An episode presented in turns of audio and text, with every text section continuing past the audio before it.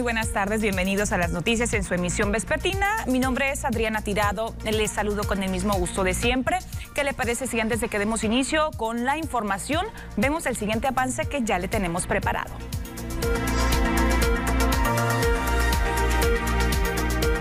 Este viernes inicia el periodo vacacional de invierno para estudiantes y maestros. Maestra de preescolar les lleva alegría a sus alumnos en medio de la pandemia.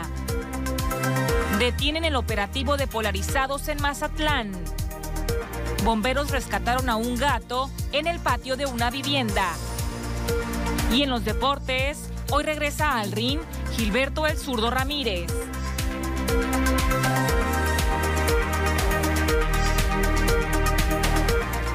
Iniciemos con la información de este día, viernes 18 de diciembre ya. Estamos casi iniciando el fin de semana. Mire, y precisamente hoy viernes, alrededor de 578 mil estudiantes en todo el estado de Sinaloa tendrán un receso de clases debido a que hoy inicia el periodo vacacional de invierno para todos los estudiantes de nivel básico.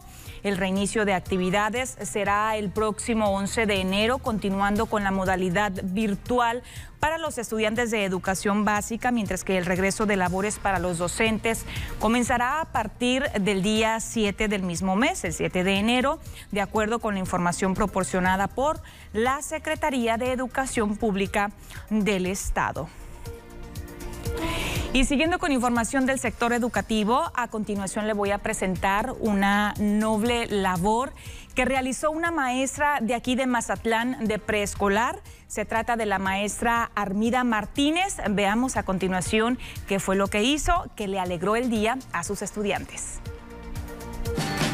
Durante esta pandemia, quienes han resentido más el confinamiento son los niños. Pensando en ello y buscando alegrarles el día en vísperas de Navidad, la maestra de preescolar Armida Martínez acudió a las casas de sus alumnos con una sorpresa. Su auto personal o Santa Móvil, como lo nombró, salió ataviado con un gorro navideño, barba y decoración de letras alusivas a la Navidad a recorrer las casas de sus pequeños alumnos para llevarles un juguete y dulces. Esto fue parte de un complot con mi hijo, este, que me dijo, mire, ¿qué tal si lo ponemos así? Y le dije, no, no, no manches mucho, eso no, no, sí, ándale, ándale, mamá, vamos haciéndolo. Ok, le dije, nos fuimos a, la tienda y pues ahí salió lo del carro y cuando íbamos por las calles, todo el mundo viéndolo y todo el mundo, ¡hey, felicidades! ¡hey, ahí va Santa! ¿Y los niños qué decían cuando veían el carro no, emocionados wow, maestra, es tu carro.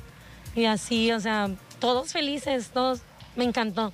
La emoción de los pequeños fue indescriptible al ver llegar el vehículo y a su maestra con los regalos, comentó la docente Armida Martínez. Creo que este confinamiento pues nos ha llevado a todos a un estrés en grande eh, y más en los niños los niños que han estado desde marzo encerrados en su casita. Veía cada carita, ahorita que entregaba su regalito, su bota y su regalo, su detalle, pues estaba yo bien emocionada, bien sorprendidos, bien sorprendidos, la verdad, estoy súper contenta.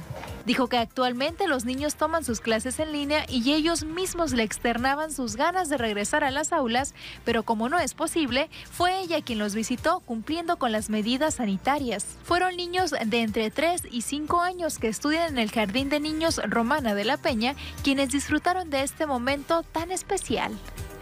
Con imágenes y edición de Pedro Velarde, reportó para las noticias TVP Kenia Fernández. Desde luego, un reconocimiento para la maestra Armida Martínez. Vamos a continuar con más información. Un coleccionista mazatleco, en conjunto con Plaza Acaya, autoridades y también algunos negocios locales, decidieron exhibir una colección de figuras para también aprovechar y reiterar el llamado a la población para que se sumen y participen en la campaña Juguetón 2020. Quiero invitarlos en Plaza Calle el próximo viernes y sábado de 3 a 8 de la noche para que vayan a compartir con nosotros de esta entrega y donación de juguetes. Va a haber rifas, va a haber un montón de cosas, entre las cuales voy a hacer una exhibición muy sencilla y también hice extensiva esa invitación a mis amigos coleccionistas de otros grupos, los cuales también van a estar apoyando y pues ahí los van a ver que van a presentar su colección muy variada muy bonita y todos para apoyar a esta noble causa. Y no se te olvide, puedes ayudar donando tus juguetes nuevos o usados. Todo cuenta y el chiste es ayudar de corazón. Los esperamos. No falten. Y en época de sembrina, una planta que no puede faltar en los hogares mexicanos es la flor de Nochebuena. La flor de Nochebuena le comparto que es originaria de este país y es una de las plantas más vendidas en vísperas de la Navidad. Es una de las flores ornamentales más importantes de México, por lo que significa para las personas que buscan a través de su compra fortalecer el espíritu navideño. En Mazatlán hay diversos puntos de venta. Uno de ellos está colocado en el estacionamiento de la Plaza del Mar, donde se ofertan las plantas desde 50 pesos, esto de acuerdo a su tamaño y también a su follaje. Además de las tradiciones, de las tradicionales eh, de que son de color rojo, también hay eh, de otros colores como blancas, rosas y también combinadas entre ambos colores, de acuerdo, por supuesto, al gusto que presente cada cliente. En este punto de venta, el horario es de 8 de la mañana a 10 de la noche, de lunes a domingo. Y la delegación de la Procuraduría Federal del Consumidor aquí en Sinaloa invita a las sinaloenses y a los sinaloenses a en estas fechas realizar compras responsables, eh, compras a conciencia y sobre todo al momento de reflejar alguna duda, alguna inquietud sobre algún eh, proveedor, alguna tienda, algún comercio, se acerquen a esta instancia.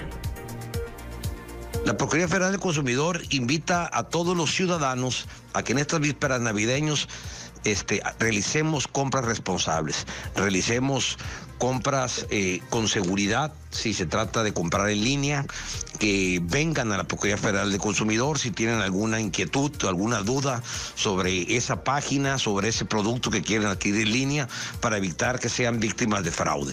Es muy importante que hoy eh, eh, que vamos a comprar regalos navideños para exigir una devolución, para exigir un cambio, para exigir cualquier este, relación en, respecto al regalo ese que vamos a dar, tengamos el ticket de compra. compra. Es momento de irnos a nuestra primera pausa comercial. Antes le recuerdo que ya tenemos disponible nuestra línea de WhatsApp, ya está funcionando durante esta hora para recibir quejas, reportes ciudadanos y como todos los días hago hincapié, nos puede mandar también una fotografía o si gusta también nos puede mandar un video para estar respaldando su denuncia ciudadana con la imagen gráfica. Le, reitero el número telefónico 6692 405644. Tenemos la pausa comercial no le cambie, regresamos enseguida.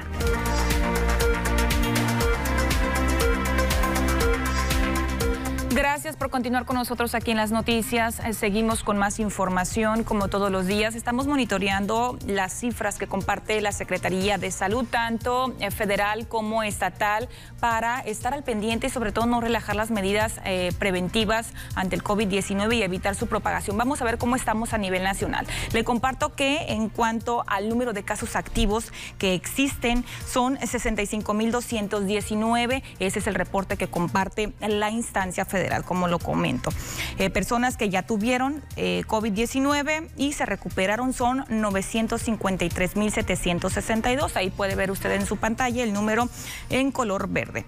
Personas que desafortunadamente fallecieron son 116.487. Es preocupante el número de personas que siguen muriendo en nuestro país a causa de, esta, de este virus. Vamos a seguir. Eh, ¿Cómo estamos aquí en el estado de Sinaloa? ¿Cuál es el reporte que nos comparten las autoridades de la Secretaría de Salud? Hay 25.459 casos confirmados. Le comento como todos los días, esto es el acumulado que se viene registrando desde el primer caso que se detectó aquí en nuestro estado. Ahorita, en carácter de sospechosos, son 1.222 personas que eh, fallecieron ya aquí en Sinaloa, son 4.099.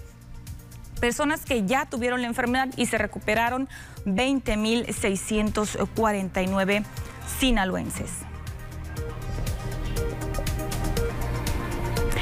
Y ahora le presento la gráfica con la información desglosada de acuerdo al número de casos activos en cada uno de los municipios. Vemos a Culiacán con 192 casos activos, Ahome con 48, Mazatlán con 32 y Guasave con 53. La tendencia que viene registrando Mazatlán, de acuerdo a lo que dice la Secretaría de Salud, pues es a la baja. Sin embargo, no olvidemos, no olvidemos eh, seguir aplicando las medidas como lo estamos comentando los protocolos, no relajarnos. Vemos municipios que no tienen casos activos, eh, Concordia, Cozalá se mantienen, otros, otros municipios con incidencia eh, muy baja, Choice, Elota, Badiraguato, con un caso activo. Y mire, en medio de la implementación de operativos por la nueva normalidad aquí en Mazatlán han sido detectadas irregularidades en algunos establecimientos. El alcalde Luis Guillermo Benítez Torres aseguró que durante las visitas de supervisión había personal que se prestaba a las famosas mochadas, es decir, actos de corrupción sin aplicar las sanciones correspondientes, por lo que se ha iniciado ya una investigación para aplicar en ellos mano dura. Indicó que en particular tiene que ver con los trabajadores que han estado laborando desde administraciones pasadas, empañando el trabajo que se pretende por parte de la nueva directiva a cargo del operativo Redes, eh, que describió como excepcional, así lo dijo el alcalde.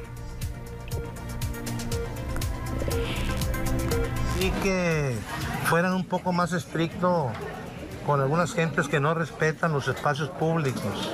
Le pedí que fueran más estrictos y en lugar de estar quitando vidrios polarizados, que sí es importante a lo mejor, pero es más importante que no haya robos a transeúntes, que no haya asaltos a tiendas eh, como los Oxos, las tiendas de cualquier tipo, los kioscos, que pongan especial cuidado en eso.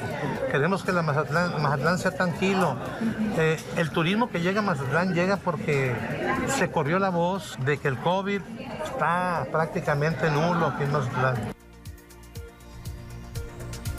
Pues ahí lo escuchamos de viva voz del alcalde Luis Guillermo Benítez Torres. Se retira el operativo, eh, se elimina el operativo para retirar los polarizados de los autos que circulan aquí en Mazatlán. Ya lo escuchábamos, considera que hay otros temas de seguridad más importantes a tratar, como lo son los robos a comercio y también los robos a casa habitación, delitos que se han estado registrando con frecuencia aquí en nuestra ciudad. Con esta información hacemos la segunda pausa comercial. No se despegue, volvemos en breve.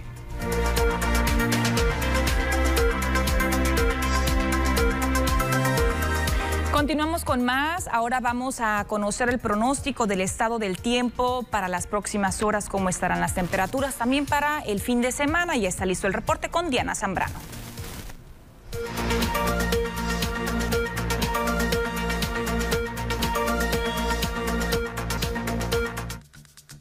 Hola, ¿qué tal y buenas tardes? Bienvenidos aquí al reporte meteorológico. Qué gusto acompañarlos y bueno, comenzamos con los datos que nos envía satélite.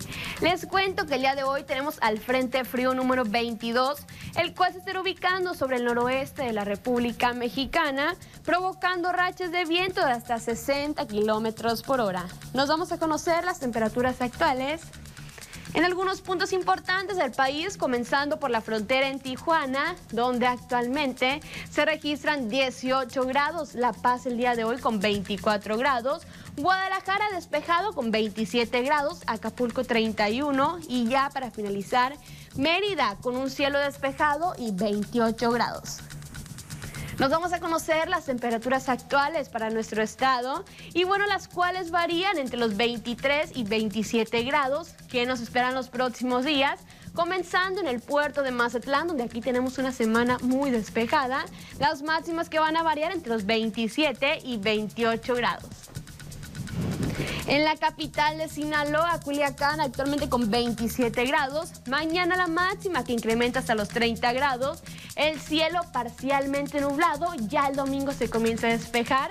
Y bueno, las mínimas que se prevén de entre 11 y 13 grados. En Guasave actualmente con 26 grados el cielo despejado. Mañana, ojo porque se mantiene mayormente nublado. Poco a poco se comienza a despejar hasta llegar al día lunes muy soleado. Temperaturas máximas que van a variar entre los 28 y 30 grados. Y a las mínimas que se prevén entre 10 y 12 grados. Para finalizar en los mochis, actualmente con un cielo mayormente nublado, se mantiene para el día de mañana. Domingo ya despejado, las máximas que van a variar entre los 25 y 26 grados, ya las mínimas que se prevén de entre 10 y 11 grados. Respecto a la fase lunar, nos mantenemos aún en luna nueva, la salida de la luna a las 10 horas con 30 minutos, la puesta de la luna a las 21 horas con 41 minutos, la salida del sol a las 6 de la mañana con 49 minutos y ya para finalizar, la puesta del sol a las 17 horas con 25 minutos. Hasta aquí el reporte meteorológico, espero que tengan una excelente tarde.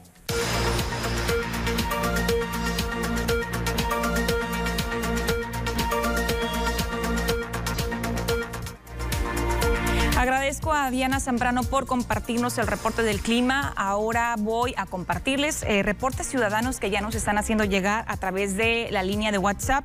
Tengo aquí un reporte de que sobre la calle Valparaíso como referencia compartieron que está muy cerca la primaria Gilberto Soto, esto en el fraccionamiento Valle Bonito.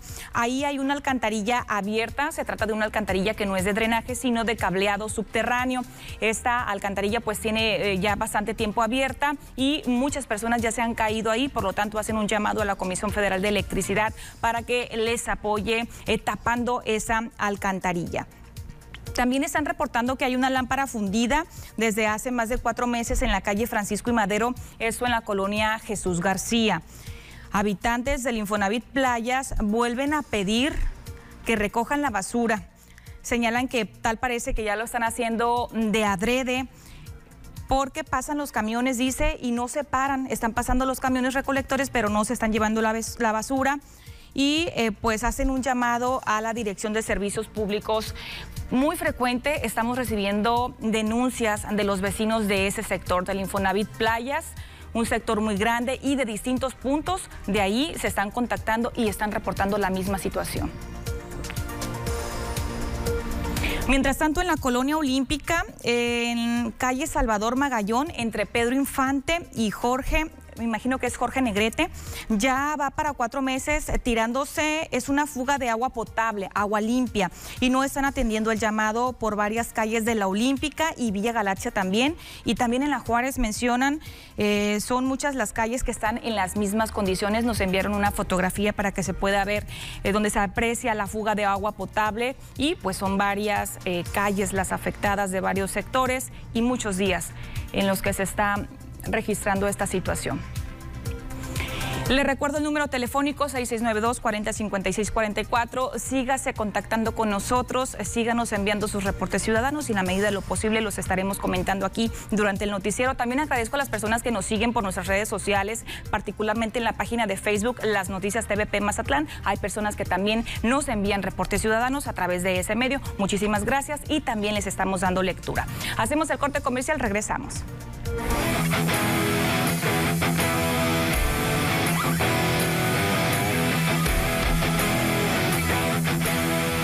Enseguida vamos a monitorear lo que ocurre en el mundo de los deportes. Ya está preparado mi compañero José Manuel Correa con mucha información. Manuel, buenas tardes. Buenas tardes, Adriana, y por supuesto, buenas tardes a toda la gente que nos está viendo en casita. Viernes, fin de semana y con mucha actividad en el mundo de los deportes y lo que acontece hasta el momento. Adelante con toda la información. Gracias, Adriana. Pues bueno, damos inicio al bloque deportivo y qué mejor que con el mundo del pugilismo porque el zurdo Ramírez tendrá su combate esta noche y qué mejor rival que le toca el Tigre López. Este, este boxeador que ostenta un récord de 40 victorias y sigue invicto, ningún empate, ninguna derrota. Todas estas, que todas estos 40 victorias las ha ostentado por la vía rápida por 26 de ellas. Por otra parte, su rival de esta noche de 38 años posee 32 victorias y 3 derrotas, 25 por la vía rápida. En este combate, el pugilista mexicano busca vencer a su rival para el 2021, retar a algún campeón semipesado. Ayer durante la tarde se llevó a cabo la ceremonia de pesaje en la que el zurdo Ramírez registró 175 libras, mientras que el campeón detuvo la romana en el mismo peso. Ambos se declararon listos para celebrar la contienda.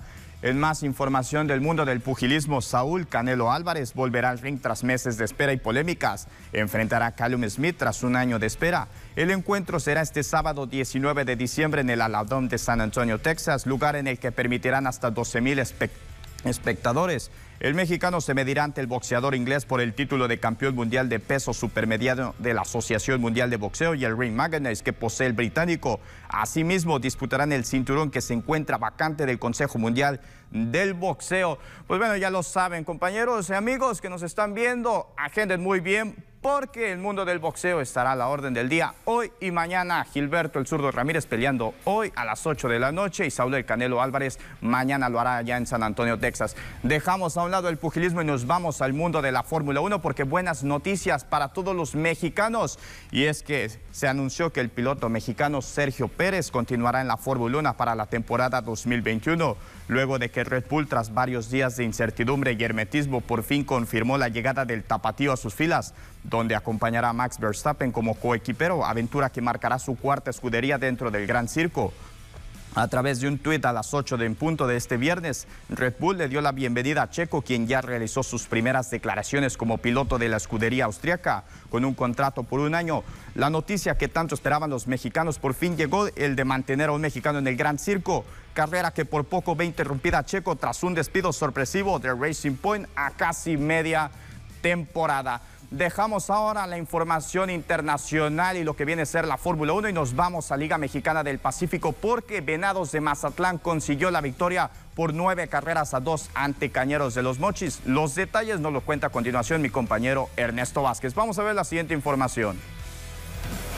La serie Patasalada se queda en el Teodoro Mariscal. Victoria para el equipo de los Venados de Mazatlán, nueve carreras a dos ante el conjunto de los Cañeros de los Mochis. El Big Leaguer Isaac Paredes se fue a lo grande cuatro carreras producidas, incluido un cuadrangular por parte del jugador de los Tigres de Detroit. Ricardo Valenzuela produce tres Jan Santi también hace lo propio para la causa del equipo de los Venados de Mazatlán. Una serie donde se conjuntaron dos disciplinas, el fútbol y el béisbol, con la presencia de Mazatlán FC el día martes, también el miércoles con el equipo femenil y el día de hoy, bueno, en este jueves con lo que viene a ser la participación de las diferentes categorías. Pero vamos a ver qué fue lo que ocurrió en este juego número 3 de la serie, Pata Salada.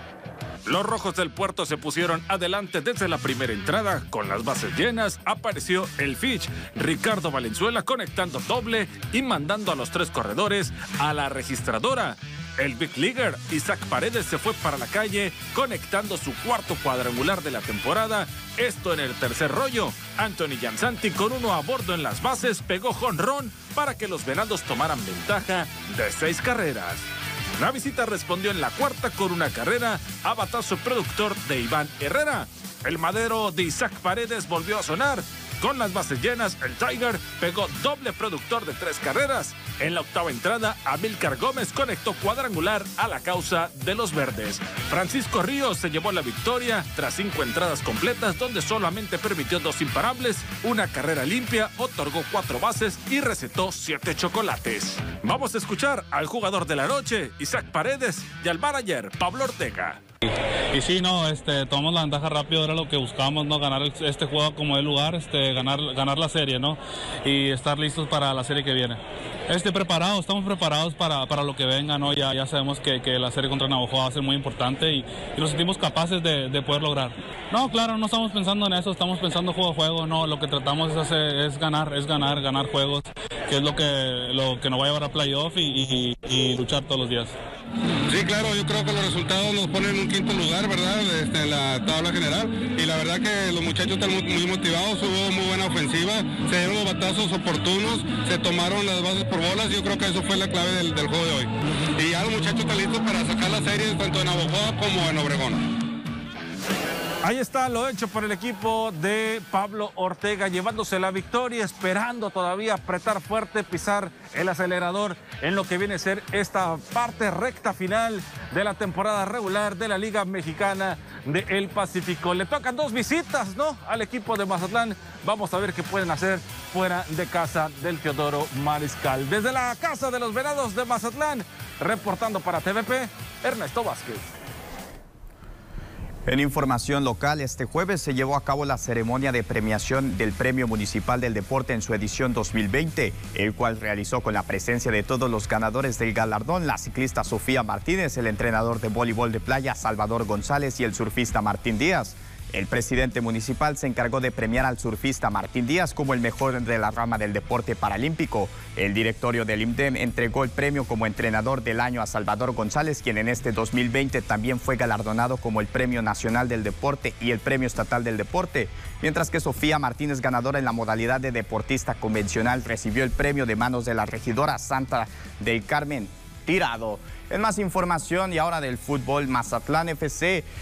Gael Sandoval será el cuarto refuerzo de Mazatlán FC, jugador de 25 años que llega a condición de préstamo procedente de Chivas. En el último torneo, el mediocampista tuvo participación con Santos Laguna, en la que disputó un total de 777 minutos, dejando tres anotaciones con el equipo de la comarca pues ahí se va estructurando poco a poco lo que viene a ser este equipo púrpura y esperemos se vengan cosas positivas para el Guardianes 2021. Bien amigos de las noticias, llegamos al final del bloque deportivo, lo más relevante que tenemos hasta el momento. Amigos, Adriana Tirado. Gracias por la información de los deportes. Tenemos que seguir nosotros con una pausa comercial. Regresamos.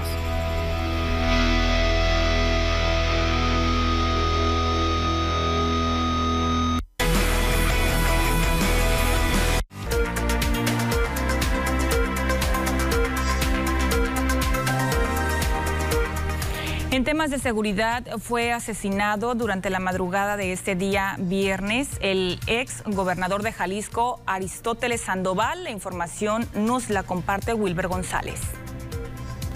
La madrugada de este viernes fue asesinado al interior de un bar de Puerto Vallarta el exgobernador de Jalisco, Aristóteles Sandoval.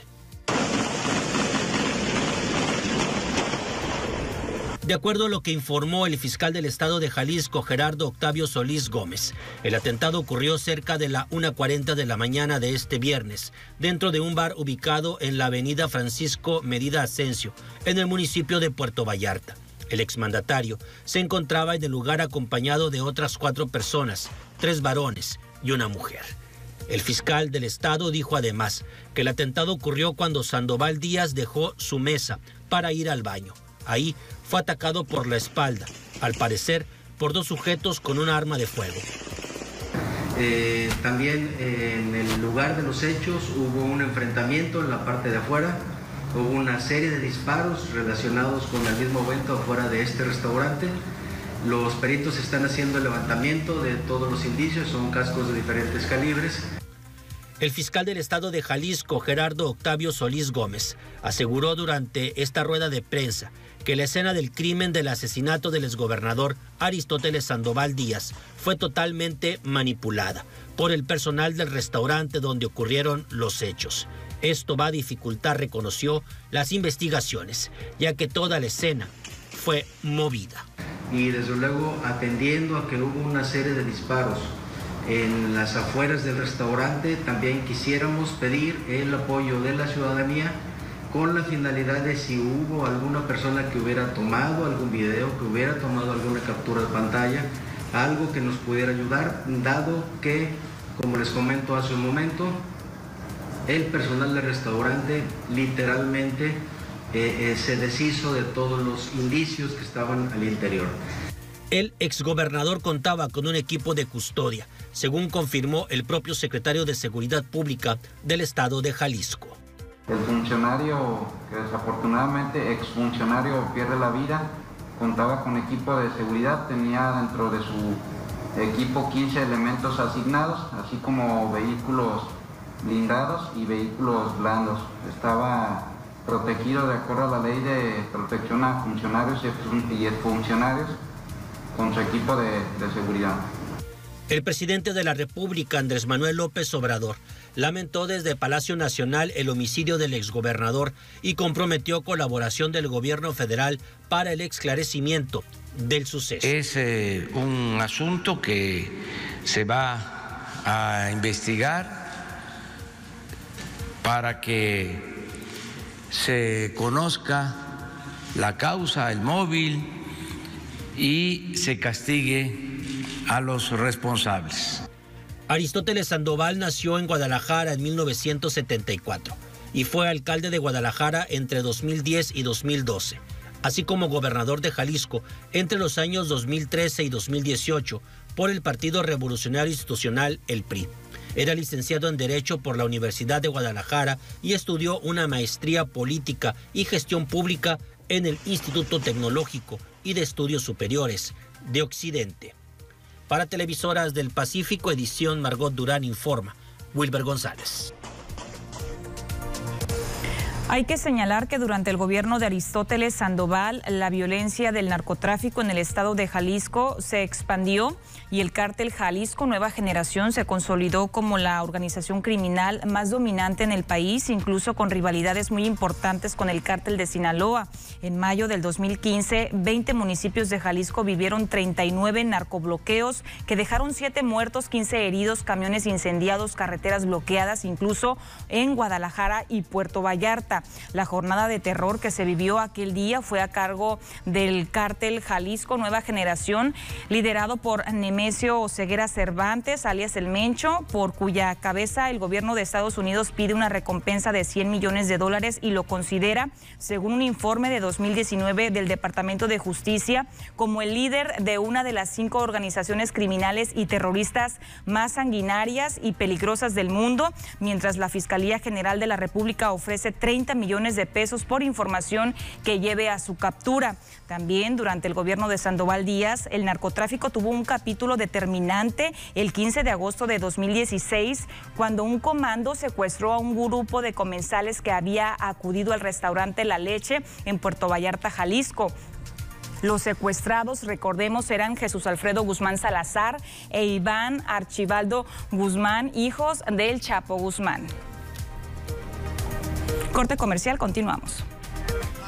La Comisión Nacional de Acuacultura y Pesca está en espera de los resultados de las investigaciones que ha turnado la Secretaría de la Función Pública. La dependencia federal advierte que podría haber sanciones contra funcionarios públicos de las pasadas administraciones, pues se encontraron que muchas de las obras aterrizadas a través del Fonden para apoyar a zonas pesqueras de Sinaloa y Nayarit fueron cobradas sin terminar de ejecutarse. Continuamos.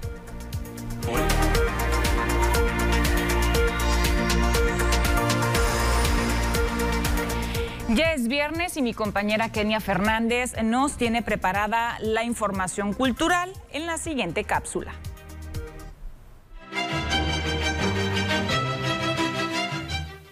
Muchas gracias Adriana. Iniciemos con la información que corresponde a esta semana y es que Armando Piña se convirtió en un sinaloense ejemplar por el mundo, esto gracias a su talento y amplia trayectoria en el mundo artístico. Por su destacada labor en el ámbito cultural de Sinaloa a nivel mundial, el barítono Armando Piña recibió la distinción Sinaloense Ejemplar por el Mundo. Ha sobresalido en el género musical como cantante de ópera, es ganador de premios y reconocimientos nacionales e internacionales, maestro de canto operístico, gestor cultural y una de las figuras más destacadas del bel canto. Durante una ceremonia virtual, el Mazatleco destacó de entre 366 candidatos que fueron evaluados por el comité técnico. Al respecto, el galardonado dijo sentirse muy orgulloso por recibir este importante reconocimiento. Fue algo muy bonito, fue algo que, me siento muy orgulloso de, ello. Creo que eh, tengo ahora mismo 35 años y eh, es un... Normalmente uno recibe, bueno, la gente recibe reconocimientos a su carrera, eh, pues un poco ya mayores, ¿no? Quizá al terminar tu carrera o qué sé yo al ya estar muy mayor. Eh, y en mi caso, pues me siento muy, muy orgulloso de poder a mis 35 años eh, sustentar un, premio o un reconocimiento como esto y, nada, estoy muy agradecido con la gente que, que votó por ello. Los sinaloenses ejemplares por el mundo de este año fueron además de Armando Piña en el ámbito cultural, Jesús Héctor Osuna Valdés en el ámbito empresarial, Sachico Uceta Amano en el ámbito profesional, Ramón Alejandro Avilés Félix en el ámbito superación y Sandra Mariana Borrego en el ámbito artístico. Con imágenes y edición de Carlos Rendón. Y otro mazateleco que también será reconocido es Jorge Echegaray, él con el premio al mérito juvenil por su destacada participación en el mundo artístico. Jorge Echeagaray, el tenor del norte, será reconocido con el premio al Mérito Juventud Mazatlán 2020 en la categoría artístico, por su destacada participación en el puerto y por impulsar el desarrollo de nuevos talentos, el joven mazatleco se hizo acreedor a esta importante distinción. Dijo sentirse emocionado y orgulloso de recibir este reconocimiento por segunda ocasión. Pues me siento muy contento, me siento agradecido con el gobierno municipal de Mazatlán por este reconocimiento eh, a la suma de los esfuerzos que hemos estado haciendo durante tantos años para poner el nombre de Mazatlán en alto. Es la segunda, en el 2013 también me tocó el mismo premio eh, y ahora volvimos a, repetir el, por segunda ocasión. En próxima sesión solemne serán reconocidos Juan Martín Díaz Martínez en la categoría de discapacidad e integración, Jorge Lizárraga Mendía en cívico social, Jesús Francisco Moreno Bautista en deportivo y Anayeli Ruiz Rodríguez en académico y tecnológico. Con imágenes y edición de Carlos Rendón. Y desde este espacio enviamos una felicitación, por supuesto, a estos dos mazatelecos tan talentosos. Pasando a otra información, con un inmenso repertorio, este fin de semana la Camerata Mazatlán presentará el concierto navideño, toda una tradición en Mazatlán. Este fin de semana llega el final de la programación del Festival Cultural Mazatlán 2020 con las funciones del concierto navideño, un evento de gran tradición que reúne a las familias porteñas, turistas nacionales y a la comunidad extranjera que radica en el puerto. La Camerata Mazatlán bajo la dirección del maestro Héctor Javier Reyes Bonilla y el coro Ángela Peralta, a cargo de la maestra Mari Murillo, presentarán en el Teatro Ángela Peralta una historia que tiene como objetivo exaltar las ricas tradiciones navideñas de este país, cobijado por un inmenso repertorio musical. Para esta ocasión el espectáculo se dividirá en dos etapas. En la primera los músicos de la camerata interpretarán piezas creadas por Tchaikovsky, obras que conforman la famosa obra de Suite Cascanueces, seguido por una antología de villancicos. Al regresar será una selección de temas de Georg Friedrich Händel que prometen cautivar al público. Las presentaciones del concierto navideño serán este viernes y sábado a las 20 horas. Con imágenes y edición de Carlos Rendón. Hemos llegado al final de la información. Muchas gracias por habernos acompañado. Como siempre, le deseo que tenga un excelente fin de semana.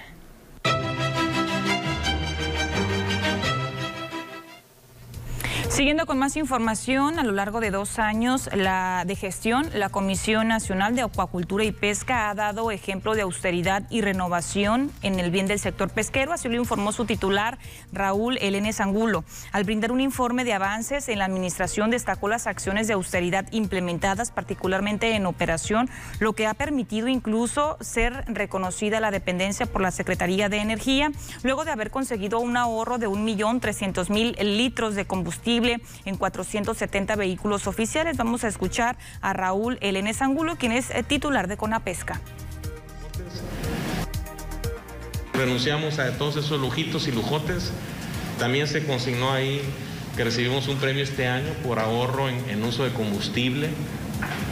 Que ustedes, bueno, y eso no afectó la operatividad. No, sin afectar la operatividad, sino aumentando incluso los índices de reacción a las, a las necesidades redujimos considerablemente el uso de combustibles en todas las instalaciones y el uso de energía eléctrica en general.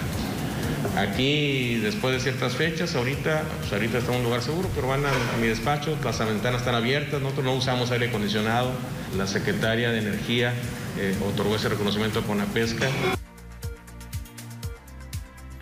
Y luego del último rescate de una perrita en un canal pluvial de la colonia Hacienda de Urías, ahora el Cuerpo Voluntario de Bomberos de Mazatlán participó en el rescate de un felino en el fraccionamiento Alameda.